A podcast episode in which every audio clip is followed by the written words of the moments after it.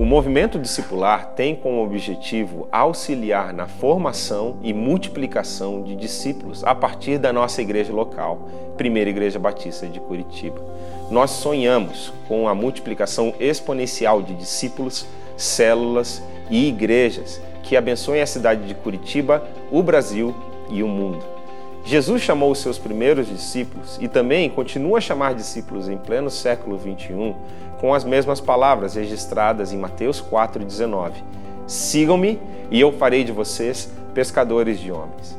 O discipulado de Jesus é um discipulado que envolve a mente, o coração e as mãos dos discípulos.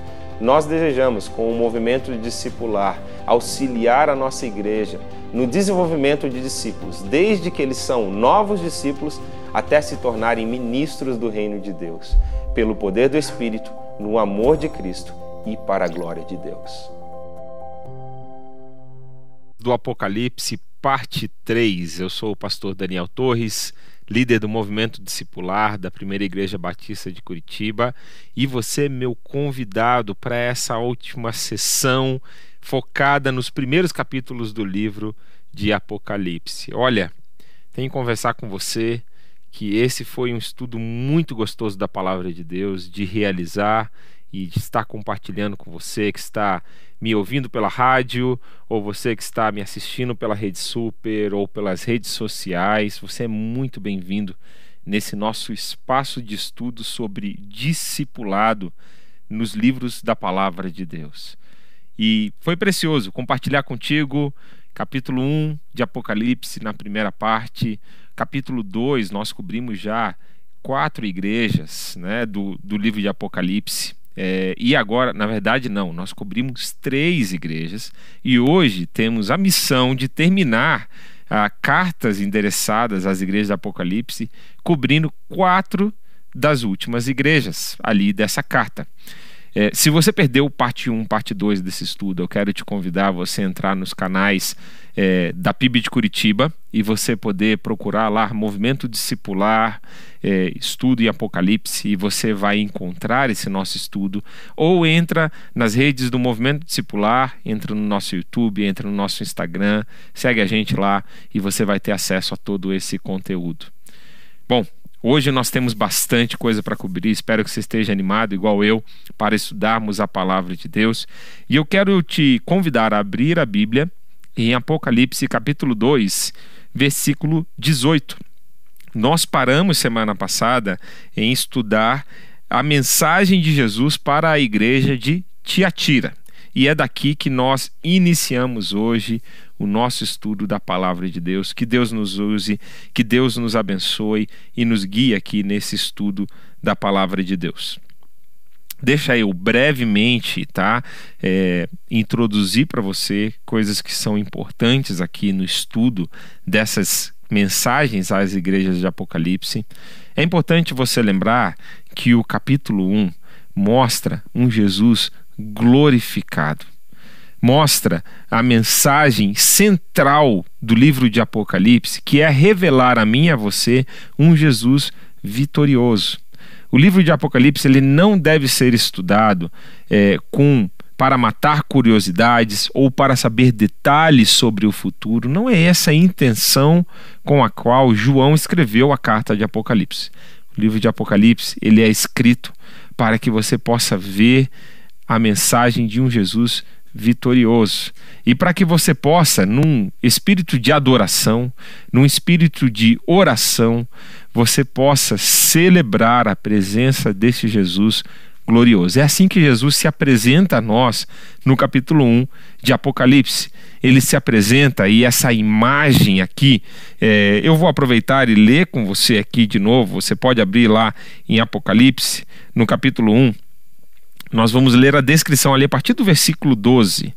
É, desse Jesus glorioso que se apresenta no livro de Apocalipse e que partes dessa descrição vão ser apresentadas novamente por Jesus em cada uma das mensagens às sete igrejas. Então, olha só o versículo 12, como é, esse texto nos apresenta Jesus.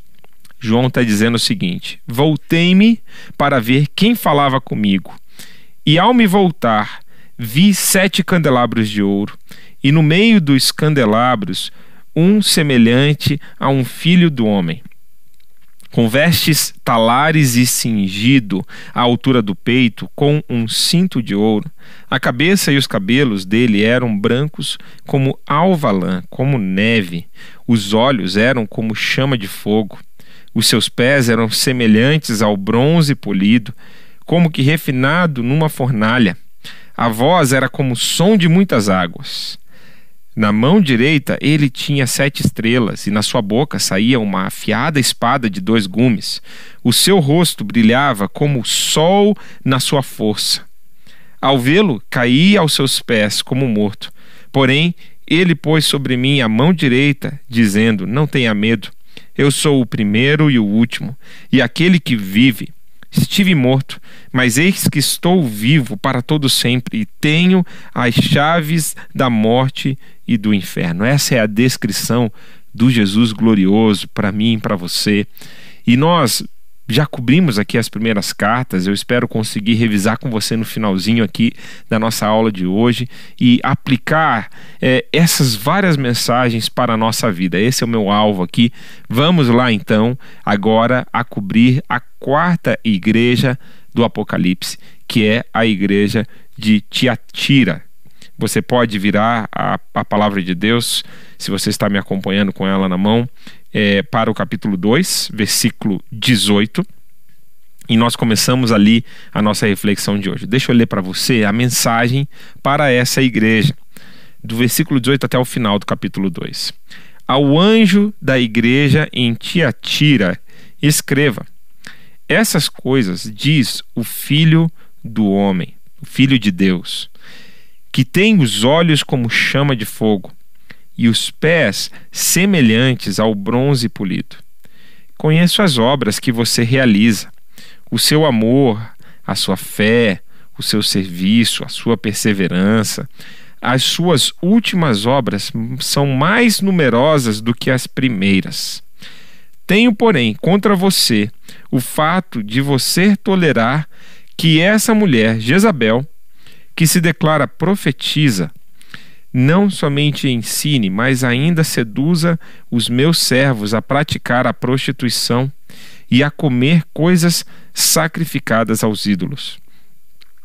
Dei-lhe tempo para que se arrependesse. Porém, ela não quer se arrepender da sua imoralidade. Eis que farei com que fique acamada, e trarei grande tribulação aos que com ela adulteram caso não se arrependam das obras que ele incita. Matarei os seus filhos, e todas as igrejas saberão que eu sou aquele que sonda mentes e corações, e retribuirei a cada um de vocês segundo as suas obras. Digo, porém, aos demais de Tiatira, a todos aqueles que não seguem essa doutrina e não conhece, e não e que não conheceram como eles dizem as coisas profundas de Satanás, não porei outra carga sobre vocês. Então somente conservem os, o que vocês têm, até que eu venha. Ao vencedor, que guardar até o fim as minhas obras, eu lhe darei autoridade sobre as nações, e com cetro de ferro as governará e as reduzirá a pedaços como se fossem objetos de barro Assim como também eu recebi a autoridade de meu Pai, e eu lhe darei ainda a estrela da manhã. Quem tem ouvidos, ouça o que o Espírito diz às igrejas.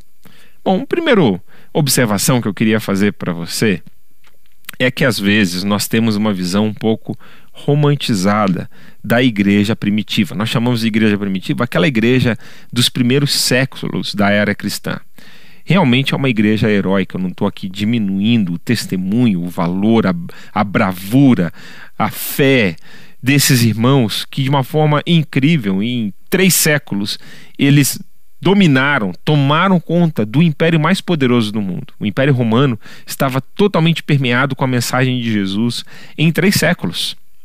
É incrível o que esses irmãos conseguiram fazer.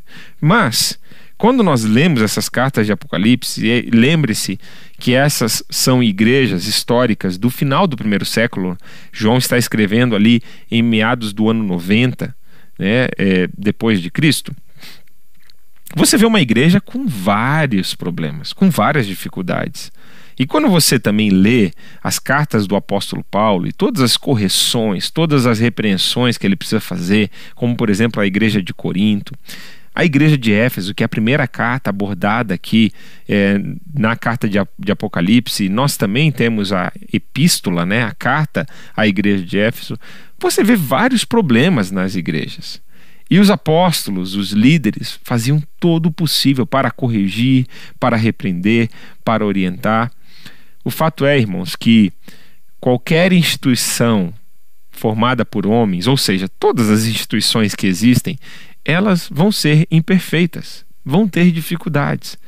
E a gente também pode ver a grande obra de evangelização que estava acontecendo nessas cidades, cidades tomadas pela idolatria. Adoração ao panteão grego, adoração ao imperador. Essas cidades, elas eram totalmente é, envolvidas por esse ambiente de adoração. E quando a pessoa ela se convertia e estava sendo discipulada pela igreja, as práticas do velho homem, né? É, e muitas, e talvez às vezes, como é o caso dessa mulher aqui que João está se referindo, como Jezabel, mulheres que falsamente se converteram e que continuam incitando o povo de Deus, a igreja, a se desviar do caminho de Deus, isso acontecia na igreja primitiva, isso infelizmente continua a acontecer na igreja atual. É o grande desafio de mantermos a pureza, de mantermos a sã doutrina, de mantermos os nossos olhos focados em Jesus. Deixa eu te dar um exemplo aqui muito claro dessa cidade de Tiatira. Essa cidade, ela era conhecida pela adoração a Apolo, o deus Sol. E essa provavelmente é uma das motivos porque Jesus se apresenta nessa carta como o filho de Deus. E como mostrando que ele é o real filho de Deus e não Apolo, o deus Sol ou qualquer outra divindade que a cidade de Tiatira é, tinha o costume de adorar. Outras duas é, figuras que Jesus usa para se apresentar a essa igreja, até para antecipar as correções que ele precisa fazer naquela igreja, ele fala dos seus olhos, que são olhos de fogo. E eu acabei de ler com você aqui o capítulo 1, você viu que isso estava na nossa leitura também do capítulo 1. Então Jesus ele está pensando qualidades daquela visão que ele deu ao apóstolo João e mostrando como ele sabe o que cada igreja precisa. Ele sabe a correção, sabe o elogio, sabe a exortação, sabe a provisão de que cada igreja e que cada discípulo dele precisa. Essa é uma verdade incrível. Né? O Jesus que se apresenta aqui com olhos de fogo, mostrando essa onisciência de Jesus, o saber todas as coisas, é o Jesus que está aí com você Seja a situação que você esteja enfrentando na sua vida, seja a situação que você esteja enfrentando na sua casa, seja a situação que você esteja enfrentando no seu trabalho, lembre-se disso. Esse Jesus que se apresenta como alguém que tem esses olhos de fogo, que sabe de todas as coisas, que conhece todas as coisas, ele está com você. Ele está cuidando de você. E olha só, a outra figura de linguagem que também traz força a essa apresentação de Jesus e também fortalece, encoraja o nosso coração, passando por tantos desafios nesse ano de 2020, né? Ele se apresenta também como aquele que tem os pés de bronze. Pode parecer estranho para a gente, mas todas essas figuras elas tinham representações de poder, elas tinham representações, símbolos da época de Jesus. Então, falar que alguém tinha o pré de bronze, um dos metais mais nobres da época de Jesus e mais resistentes, mostrava o poder daquela pessoa. Então, Jesus como o onipotente, aquele que pode todas as coisas. Lembre isso ao seu discípulo, lembre isso à pessoa que você está caminhando com ela. Lembre isso a você mesmo. O Jesus que se apresenta a mim e a você é um Jesus que ele sabe de todas as coisas ele pode todas as coisas e ele sempre existiu. Ele está em todo lugar. A sua onipresença são as três qualidades é, que Deus não comunica com nenhum ser humano, somente Deus é onipresente, onisciente, onipotente. E aqui está a descrição de Jesus, esse que é Deus perfeito, esplendoroso. Deus seja louvado.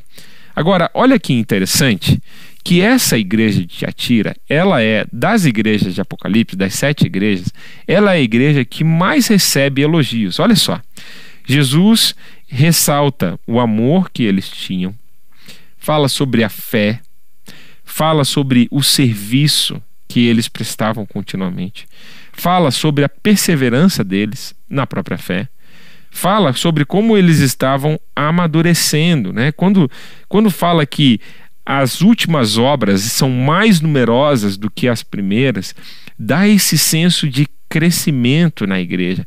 A igreja não estava estagnada, a igreja não estava em declínio na sua ação, na sua devoção a Deus, na sua busca de Deus. Não.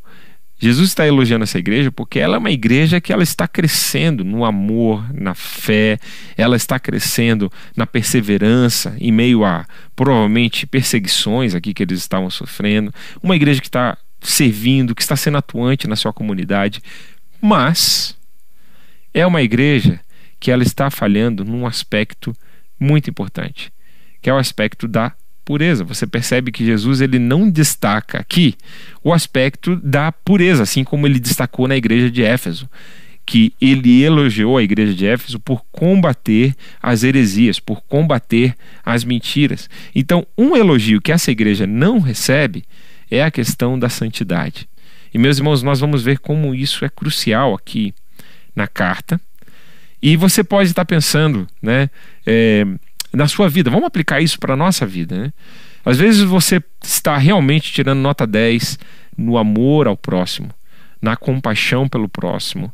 Você está servindo na igreja, você está atuante, mesmo nesse tempo de pandemia que nós estamos vivendo, você continuou lá, firme, zeloso, você está perseverando na sua fé, você está crescendo em áreas da sua fé, mas quando você está sozinho, quando você está naquele momento onde outras pessoas não estão te vendo, você está batalhando com áreas para manter a pureza na sua vida.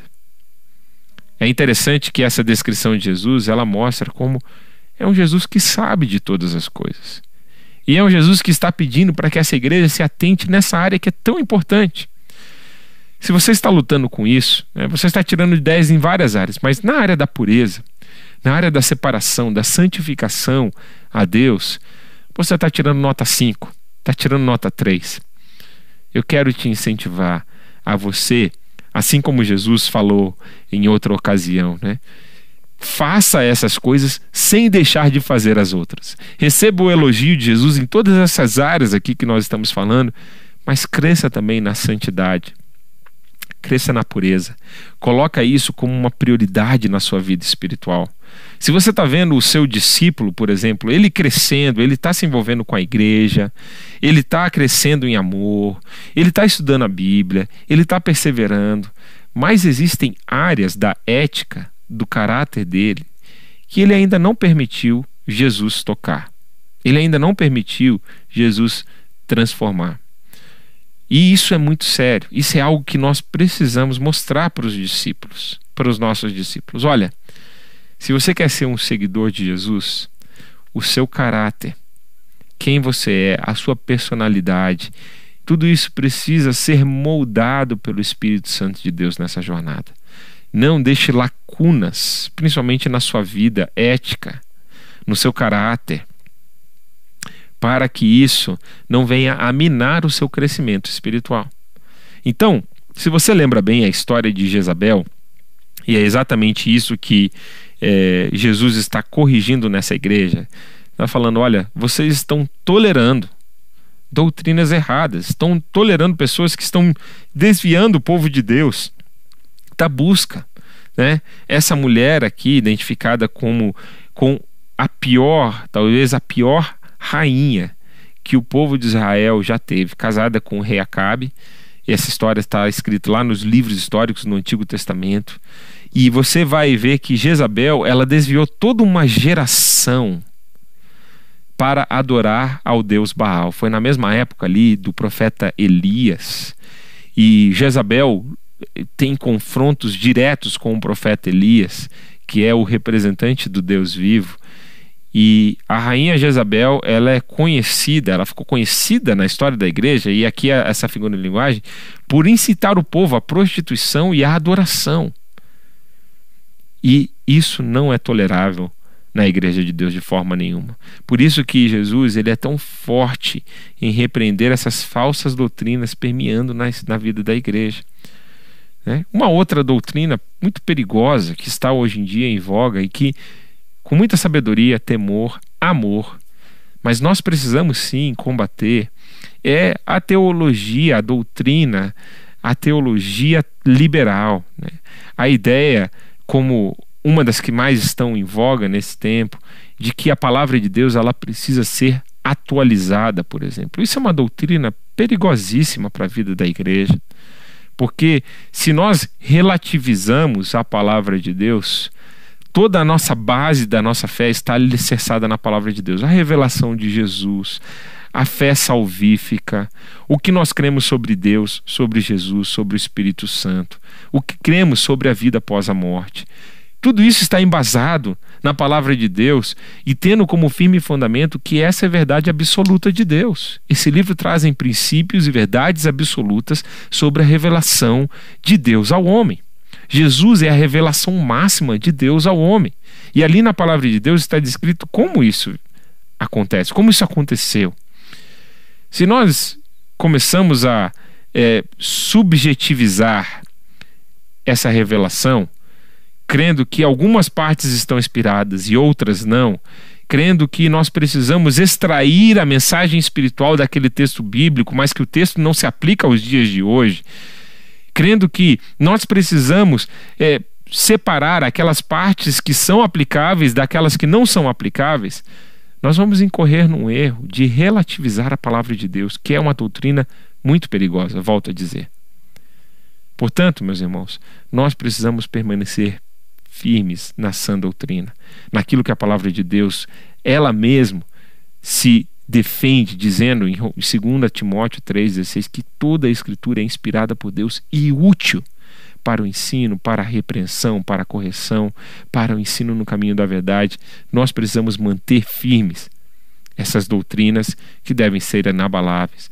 E a doutrina que nos leva a conservar a pureza, como o caso dessa igreja aqui que estava falhando nessa área. Jesus ressalta que ele vai julgar cada pessoa individualmente. Existiam algumas pessoas naquela igreja que não tinham se rendido a essa corrente, a essa forma de ver a fé cristã e a essas igrejas. Jesus, ou melhor, a essas pessoas dessa igreja de Tiatira, Jesus promete algumas coisas. Olha só, Antes de falarmos das recompensas do final aqui desse trecho, olha só que interessante, porque Satanás sabe que pode causar mais danos pelo envenenamento interno do que pela pressão externa. Então você vê que algumas igrejas, Satanás usava a arma da pressão externa, da, é, da luta ali, né, de toda a opressão, de toda a perseguição. Mas às vezes Satanás ele se infiltrava no meio do povo com mentiras, com coisas sutis ou com coisas escancaradas, envenenando a vida espiritual da igreja. É isso que está acontecendo aqui na igreja de Tiatira. E olha só, ele promete a essa igreja que eles governarão as nações e que brilharão como estrelas. Lembra que no começo Jesus se refere como aquele que tem os olhos de fogo e que tem os pés de bronze? E aqui né, tem essa a imagem de novo do poder de Jesus sobre todos os povos, todas as nações, e também essa questão da luz, essa questão do reluzir aqui. Eu acredito que tenha conexões da recompensa com a forma que Jesus se apresentou a essa igreja e também aos problemas que eles estavam enfrentando. Né? A pureza, o brilhar como luz. Eu lembro de Filipenses também, capítulo 2, onde Paulo incentiva a igreja a sermos como luz em meio a uma, a uma, a uma geração perversa, a uma geração má, que eles possam brilhar como, como estrelas no céu. Talvez essa referência aqui também lembre essa igreja dessa carta aos Filipenses, essa referência de resistir às pressões da sociedade e a permanecer firme na palavra de Deus. Bom, fechamos o capítulo 2, tirando algumas conclusões aqui do capítulo 2. Como Éfeso, nós podemos ser zelosos e ortodoxos, guardar a fé verdadeira, mas ao mesmo tempo perder a nossa devoção a Cristo. Você vai ver isso lá se você revisitar a nossa primeira parte do nosso estudo. Ou, como Tiatira, essa última igreja, o nosso amor pode estar aumentando, mas carece do tipo de discernimento, isso é necessário para manter a igreja pura. Eu estou lendo aqui uma conclusão de um comentário bíblico que eu achei bem interessante, compartilhando ele com você. Como Pérgamo e Tiatira, podemos ser tão tolerantes com o mal que entristecemos o Senhor e convidamos seu julgamento. Tem duas igrejas aqui nesse primeiro capítulo que foram repreendidas por tolerarem doutrinas falsas, Pérgamo e Tiatira. E olha só a, o elogio à igreja de Esmirna, né? a, última, a única igreja do capítulo 2 sem nenhuma repreensão. O comentarista diz o seguinte: teríamos escolhido Esmirna como a mais espiritual das quatro igrejas? Provavelmente não, mas o Senhor fez. Não são apenas os pecadores perdidos que precisam se arrepender, mas também cristãos desobedientes. Se não nos arrependermos e lidarmos com o pecado em nossas vidas e em nossas igrejas, o Senhor pode nos julgar e remover nosso candelabro. Aqui fica uma lição muito importante, nós vamos ver ela continuando no capítulo 3, porque Jesus está muito preocupado com a pureza na sua igreja. E não é só pecadores precisam se arrepender, não, meus irmãos. Eu e você, como seguidores de Jesus, nós falhamos no nosso dia a dia. Nós temos as nossas falhas de caráter, nossas falhas de comportamento, nossas falhas de obediência, de fé, de confiança, e nós precisamos sim ter uma vida em que busca sempre a pureza, a santificação, que busca sempre a renovação do nosso ser em Jesus Cristo, em quem Ele é. Portanto, se nessa nesse tempo aqui de estudo, Jesus está te lembrando de coisas que você precisa analisar na sua vida, que você precisa mudar, mesmo sendo um seguidor de Jesus, confesso, já há anos, ou talvez há meses ou há dias, lembre-se que essa jornada é uma jornada de santificação, de entrega, de abnegação, durante toda a jornada da vida cristã. Amém? Quero seguir com você adiante Abre aí a sua Bíblia agora no capítulo 3. Nós vamos estudar a igreja de Sardes. Tem coisas interessantes para ouvirmos sobre essa igreja. Olha só o que diz o versículo 1 do capítulo 3. Ao anjo da igreja em Sardes, escreva: Essas coisas diz aquele que tem os sete Espíritos de Deus e as sete estrelas. Conheço as obras que você realiza, que você tem fama de estar vivo, mas está morto. Fique vigiando e fortaleça o restante que estava para morrer, porque verifiquei que as obras que você realiza não são íntegras na presença do meu Deus. Lembre-se, pois, do que você recebeu e ouviu, guarde-o e arrependa-se. Se você não vigiar, virei como ladrão, e você de modo nenhum saberá em que hora virei contra você. Mas você tem aí em Sardes umas poucas pessoas que não contaminaram as suas vestes. Eles andarão comigo, vestidos de branco, pois são dignas. O vencedor será assim vestido de branco, e de modo nenhum apagarei o seu nome do livro da vida. Pelo contrário, confessarei o seu nome diante do meu Pai e diante dos seus anjos. Quem tem ouvidos, ouça o que o Espírito diz às igrejas. Essa é a mensagem à igreja de Sardes e é interessante porque essa cidade, ela era um centro tanto comercial quanto militar daquela época. Era uma cidade muito estratégica ali para o, para o Império Romano, ali naquela região da Ásia Menor. Mas tanto a cidade quanto a igreja na cidade de Sardes era uma cidade e uma igreja em decadência. Era uma cidade que vivia da glória do passado, do seu poderio, da sua importância para o Império Romano, mas nessa época aqui, até por questões geográficas, é, eles tinham problemas com terremotos e reconstrução da cidade e por uma série de questões essa cidade ela foi deixando de ser uma cidade estratégia e de influência daquela região, mas ela ainda tinha a fama de ser uma cidade muito importante ali naquela região. E parece que essa igreja de Sardes era uma igreja que também se acostumou a viver do seu passado glorioso que se acostumou a viver daquilo que ela já tinha vivido com Deus, mas ela parou de crescer, estava quase morta. Olha só, Jesus ele se apresenta como aquele que tem os sete espíritos e as sete estrelas. Lembra que essa é a referência que Jesus faz lá no final do capítulo 1. E ele mesmo explica no último versículo que esses sete espíritos são provavelmente os sete líderes daquelas sete igrejas e as sete estrelas representando aqui também, né, essa forma do, eu metaforicamente falando duas vezes desses líderes que estão nas mãos de Jesus. Talvez essa mensagem dessa igreja, Jesus está cobrando dos líderes uma reação. Assim como sempre quando o povo entra numa zona de conforto, sempre quando o povo entra num período de estagnação, os primeiros que precisam ser chacoalhados e movidos são os líderes. São os líderes que precisam acordar primeiro para que todo o povo possa seguir uma sair da inércia e seguir aquela liderança, seja ela política ou espiritual, social, numa empresa. Os líderes precisam ser os primeiros a se mexer. E o mesmo, eu acredito que esteja acontecendo aqui com a igreja de Sardes, a necessidade. Olha só que sério isso.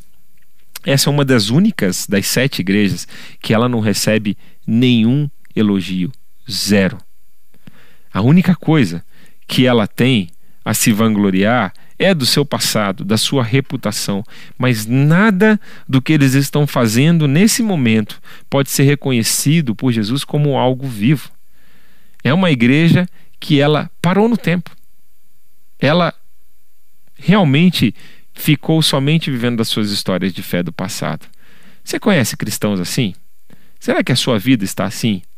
Você está vivendo das suas experiências com Deus, as suas experiências de oração de dois, três, cinco anos atrás. Eu não preciso ir muito longe, de seis meses, três meses atrás. Eu costumo dizer que um cristão ele pode averiguar se o relacionamento dele que está intenso com Jesus, se as experiências que eles estão contando são experiências que aconteceram na semana passada, que aconteceram há 15 dias atrás, no máximo há um mês. Mas a, a vivência cristã é uma vivência do dia a dia. A gente não pode se contentar aquilo que aconteceu no começo de 2020, aquilo que aconteceu antes da pandemia, aquilo que aconteceu há cinco anos atrás. Isso, claro, são experiências da fé que marcam a nossa vida, mas você precisa continuar tendo experiências de fé e de transformação com esse Jesus que está aqui, hoje, presente na sua vida. Não viva somente de reputação. Ensine isso ao seu discípulo. Não deixe ele só viver daquela primeira experiência com Jesus, da conversão. Ele precisa continuar crescendo na sua fé. Olha só, mais um comentário bíblico que eu achei interessante aqui trazendo para você. Como a cidade em que vivia, imperturbável pela perseguição de heresia, da heresia, ela se propôs, a igreja se propôs a tarefa de evitar dificuldades perseguindo uma política baseada na conveniência e circunstância em vez do zelo sincero. Provavelmente essa era uma igreja conveniente, acostumada e acomodada na sua zona de conforto ali. Eles não incomodavam ninguém naquela sociedade, ninguém também se preocupava com aquela presença. É aquele tipo de igreja que nós falamos hoje em dia. Né? Se aquela igreja fechar naquela comunidade, a comunidade não vai sentir falta porque eles nem incomodam, também não fazem diferença nenhuma. Eles estão simplesmente irrelevantes, zerados naquela comunidade. Meu irmão, vamos aplicar isso para a nossa vida. Se você se mudar de onde você mora hoje, da sua vizinhança, se você se mudar do seu prédio, se você sair da sua empresa hoje, se você sair da sua escola, você que está estudando aí, você que sair da sua faculdade, será que alguém vai sentir a sua falta? Será que alguém vai sentir falta, nem que seja daquilo que incomodava eles pelo seu testemunho? Será que alguém vai perceber essa mudança? Isso é muito importante de a gente ter no nosso testemunho cristão, em ser ativo na nossa comunidade, onde vivemos. Assim como a igreja, como o corpo de Cristo, também precisa ser ativo e envolver o testemunho cristão na sua comunidade. Olha só as correções que Jesus fala a essa igreja, né? Discípulos de Jesus não podem viver somente de suas experiências do passado, nós já falamos, precisamos sair da zona de conforto. E Jesus está falando aqui: olha, você está quase morto. Lembre-se daquilo que você fazia, guarde, arrependa-se, vigie. Porque se você não vigiar, eu virei e moverei o, e moverei o candelabro do lugar, ou seja, essa é a representação da igreja. Eu tirarei essa igreja dessa zona de conforto, virei como um ladrão. Olha, olha a imagem que Jesus espera, né? Que Jesus fala. Se eles estivessem em posição de vigia, se eles estivessem guardando, um ladrão não conseguiria entrar e fazer o estrago na igreja. E Jesus eles coloca nessa, nessa postura de ladrão, logicamente, aqui é uma metáfora mostrando que Jesus vem numa hora que ninguém espera. Agora, se eles não estão vigiando, se eles não estão prontos, eles vão ser pegos de surpresa, assim quando como um ladrão entra na casa. Essa é a ideia aqui dessa figura de linguagem que Jesus está usando. Então, irmãos, zona de conforto é um lugar muito perigoso para o crente. Eu dou graças a Deus porque a nossa igreja, a primeira igreja batista de Curitiba, a começar aqui pela, pelo nosso grupo de pastores, é, é um grupo, né, Pastor Pascoal e toda a liderança da igreja, que eles não nos deixam irmos às zonas de conforto. Né? O Espírito Santo, claramente, ele é o primeiro a sempre fazer esse trabalho na nossa vida e sempre nos mover a novos desafios da fé. Mas como igreja, eu vejo isso sempre como uma marca muito positiva da nossa igreja. Nós somos desafiados a sempre estarmos focados na missão. A não é, cedermos às pressões, ou a não negociarmos valores, ou a não ficarmos confortáveis como telespectadores ou como participantes, frequentadores de uma igreja local, mas todo crente em Jesus, na primeira igreja batista de Curitiba, e eu espero que seja assim na sua igreja também, deve ser um cristão ativo no testemunho, no discipulado, na vida cristã. Esse é o nosso alvo, é para isso que nós estamos trabalhando aqui, estamos juntos. Então, correção, acorde do sono, nós já falamos aqui da figura do ladrão, e qual é a recompensa? Bom, se essa igreja realmente acordar, eles andarão vestidos de branco, mostrando essa pureza, mostrando esse que Jesus ele pode ser ele é aquele que nos limpa de todo pecado, nos limpa de toda imundície, da nossa complacência com o mundo. E outra coisa, eles receberão o testemunho de Jesus diante do Pai, de que eles venceram, de que eles são dignos, de que eles foram salvos pelo sangue do Cordeiro e que eles guardaram essa mensagem com esperança. Então, essa é a recompensa que Jesus promete a essa igreja. Vamos adiante, temos mais duas igrejas para cobrir hoje e eu preciso aqui caminhar com você para a igreja de Filadélfia. Olha só o que diz o versículo 7 do capítulo 3. Ao anjo da igreja em Filadélfia, escreva: Essas coisas diz o santo, o verdadeiro, aquele que tem a chave de Davi, que abre e ninguém fechará, e que fecha e ninguém abrirá. Conheço as obras que você realiza, eis que tenho posto diante de você uma porta aberta, a qual ninguém pode fechar. Sei que você tem pouca força, mas guardou a minha palavra e não negou o meu nome. Eis o que farei com alguns dos que são da sinagoga de Satanás, desses que se declaram judeus e não são, mas mentem. Eis que farei com que venham até vocês, prostem-se aos seus pés e reconheçam que eu amo você. Você guardou a palavra da minha perseverança. Por isso, também eu o guardarei da hora da provação que há de vir sobre o mundo inteiro, para pôr à prova os que habitam sobre a terra. Venho sem demora. Conserve o que você tem, para que ninguém tome a sua coroa. Ao vencedor, farei com que seja uma coluna no santuário do, do meu Deus, e dali jamais sairá. Graverei sobre ele o nome do meu Deus o nome da cidade do meu Deus, a nova Jerusalém que desce do céu, vinda da parte do meu Deus, e o meu novo nome.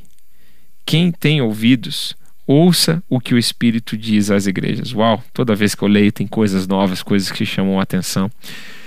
A igreja de Filadélfia, uma igreja interessantíssima, né? Jesus se apresenta como aquele que é santo, que é verdadeiro, aquele que tem a chave de Davi. E me parece que essa igreja, ela estava prestes a entrar numa grande oportunidade. Jesus fala aqui de uma porta que ele está abrindo e ninguém pode fechar.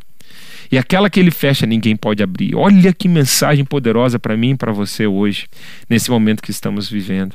Jesus é aquele que abre portas que ninguém mais consegue abrir. Jesus é aquele que fecha portas que ninguém mais consegue também entrar por ela.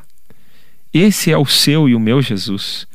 Se você está precisando hoje de uma graça de Deus, de um emprego para sustentar a sua família, lembre que você está diante daquele que tem a chave de Davi, você está daquele diante daquele que pode abrir portas para você, para sua família, restauração na sua casa. Creia, peça a Deus Peça para que Ele restaure a sua saúde, que Ele restaure a sua família, que Ele restaure a sua condição financeira. E esse Jesus, Ele está te ouvindo. E Ele pode te guardar, assim como Ele guardou a igreja de Filadélfia.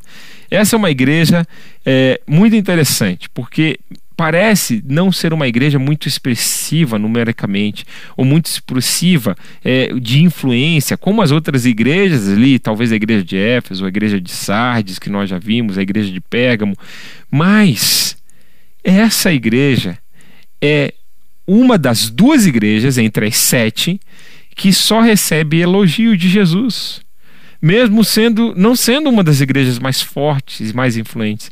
Jesus não está se preocupado com isso. O que realmente cativa o coração de Jesus é a fidelidade, é o amor, é a pureza. E essa igreja ela preservou isso.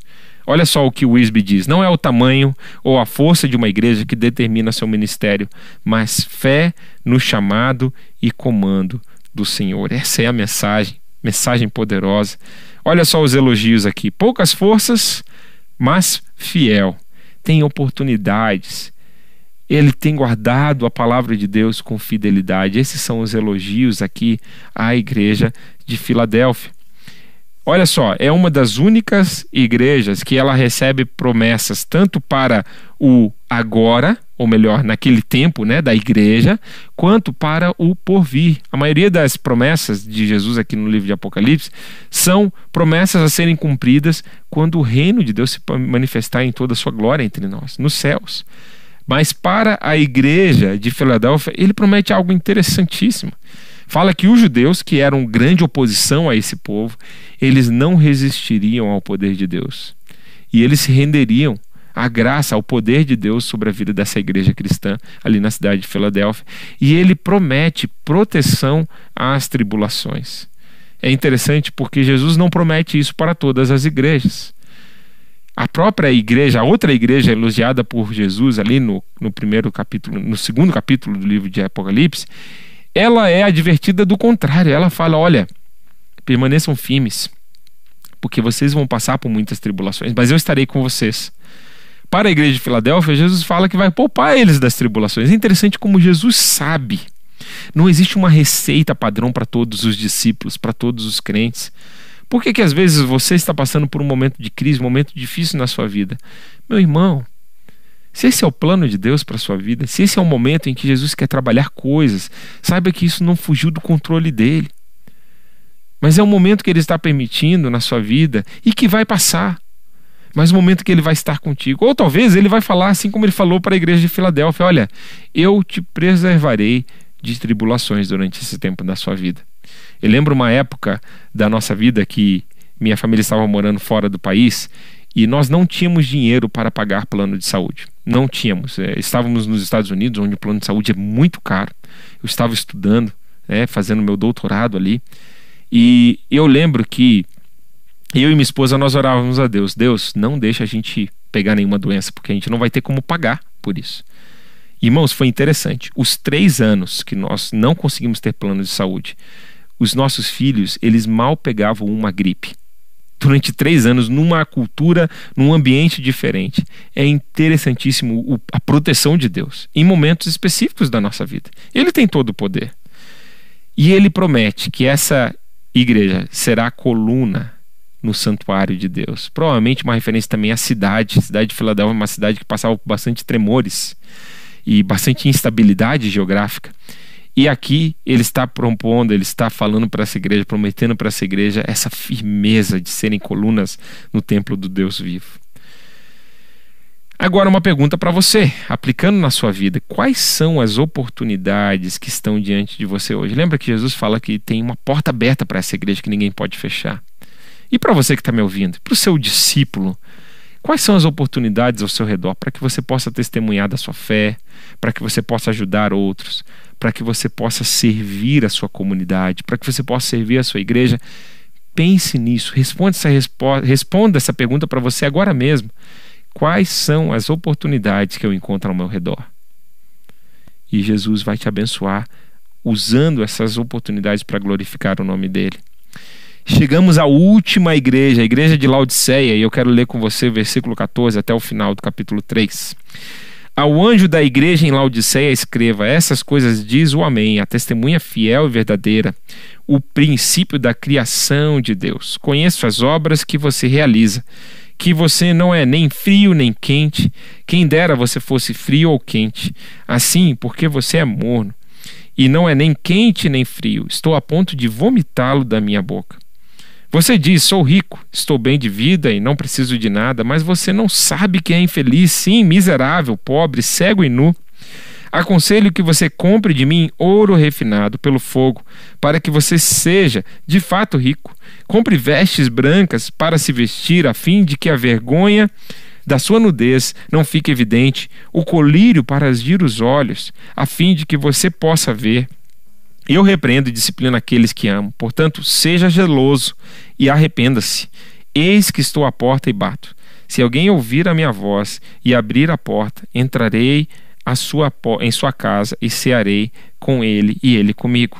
Ao vencedor darei o direito de sentar-se comigo no, no, meu trono, assim como também eu venci e me sentei com o meu Pai no seu trono. Quem tem ouvidos, ouça o que o Espírito diz às igrejas quanta coisa especial aqui nessa carta, quantos detalhes dessa cidade Jesus destaca e usa para falar sobre o processo de purificação. Laodiceia, ela está localizada numa região onde de um lado de uma cidade vinha água é, fria e da outra cidade vinha águas quentes e nessa cidade se encontravam essas duas fontes e a água ficava morna era uma água salubre, né? Então, é, Jesus ele se apresenta como essa essa figura de linguagem para dizer à igreja: olha, vocês não estão nem quentes nem frios, vocês estão mornos na sua fé.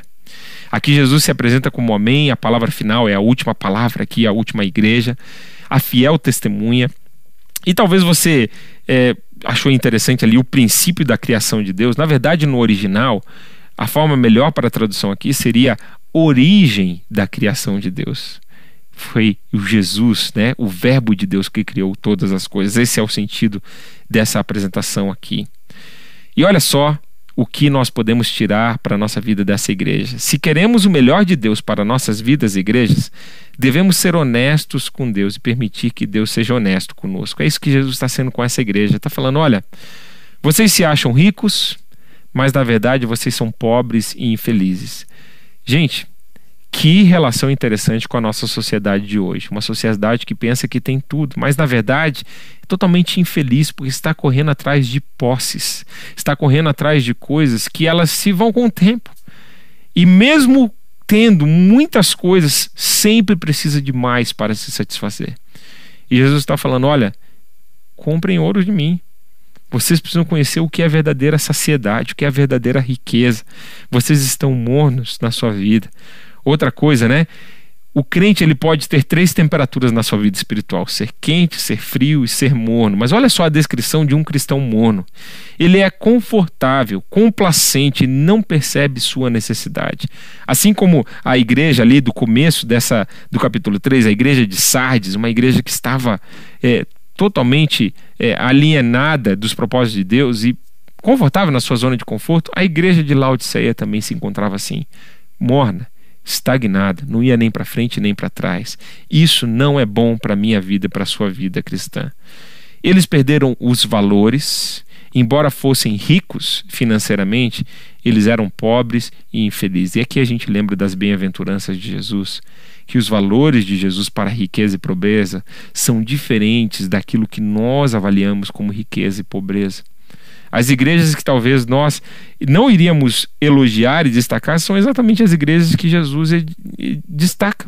E essa que provavelmente uma igreja de influência, uma igreja forte, porque é uma igreja em uma cidade muito próspera, que tinha conhecida pela questão do ouro, conhecida pela questão das águas, conhecida pela questão do colírio, e Jesus faz essa menção aqui, pelas vestes, uma série de qualidades que tinha naquela cidade, e Jesus usa essas qualidades para alertar a igreja.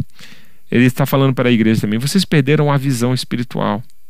Vocês estão prósperos fisicamente, mas perderam a prosperidade espiritual. Eu me lembrei de um, um dito que eu ouvi que um papa ali na Idade Média, quando a igreja estava muito rica, mas tudo ao redor estava contaminado pela corrupção, pela heresia, a Igreja Católica Romana, é, um dos papas contando ali no, na, na tesouraria do, do, do Vaticano, né?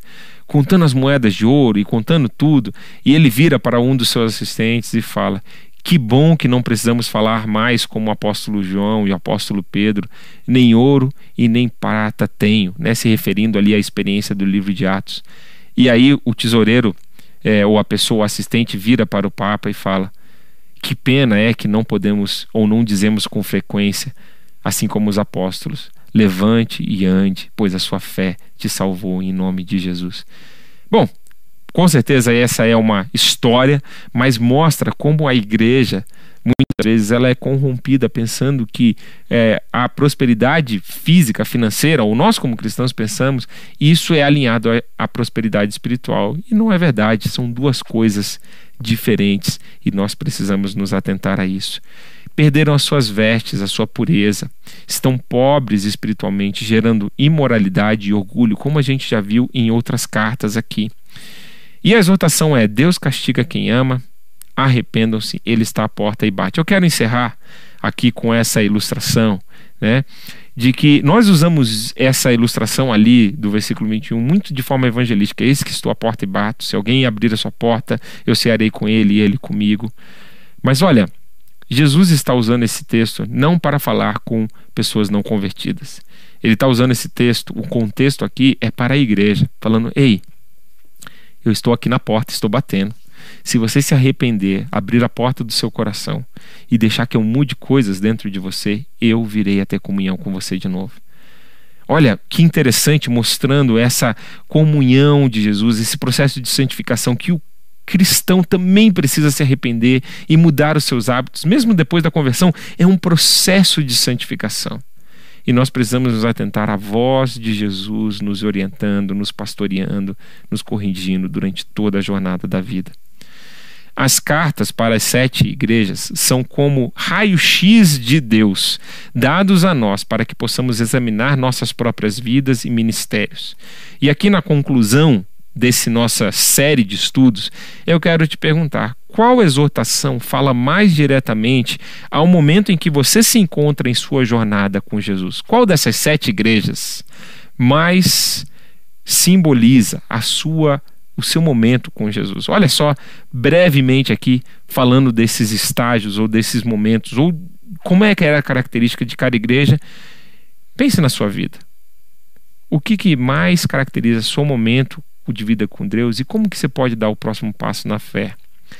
Éfeso, ela é caracterizada por uma igreja pura, mas sem amor, sem paixão espiritual. Esmirna, ela é considerada uma igreja pobre, mas é uma daquelas igrejas, uma das duas, que Jesus só a elogia. Ela é rica, mesmo passando por perseguições, por lutas, por dificuldades, essa é uma igreja fiel. Pérgamo, ela é uma igreja amorosa, sim, com muitas qualidades, mas sem pureza não tem se guardado das manchas e da contaminação com as coisas que não vêm de Deus. Tiatira, ela é uma igreja relevante. Lembra que é a igreja que mais recebeu elogios de Jesus, mas ela também é uma igreja tolerante. Ela tolera as coisas que Jesus não tolera. Ela não tem se guardado pura. Sardes, ela é uma igreja vivendo do passado. Não seja um cristão vivendo do seu passado, seja um cristão vivendo do seu presente, do que Jesus está fazendo na sua vida. Filadélfia, ela é uma igreja que está avançando pela fé. É uma igreja que está desbravando novas alturas, novas dinâmicas na sua fé. Eu espero que você esteja se identificando com a igreja de Filadélfia. Laodiceia, a palavra que resume essa igreja, é uma igreja morna. É uma igreja que está prestes a ser vomitada da boca do Senhor Jesus. Que palavra forte. Eu espero que você tenha aproveitado junto comigo esse estudo da palavra de Deus. Te convido para estar conosco nesse nosso espaço de discipulado, semana após semana. E eu quero orar para que as nossas vidas possam receber essas mensagens de alertas e para que possamos conformar a nossa vida com a palavra santa do Senhor Jesus. Jesus, obrigado por esse estudo da Sua palavra. Senhor, leva-nos ao arrependimento em áreas que precisamos nos arrepender. Ajuda-nos, ó Deus, a ouvir a tua voz de amor, de correção e, Deus, retomarmos o curso da nossa vida cristã em áreas que precisamos. Purifica o nosso coração, ajuda-nos a alinharmos, ó Deus, e mantermos pureza e paixão espiritual vivos e vibrantes na nossa comunhão contigo. Abençoa, Deus, cada um dos ouvintes, cada um dos meus irmãos aqui participando desse nosso estudo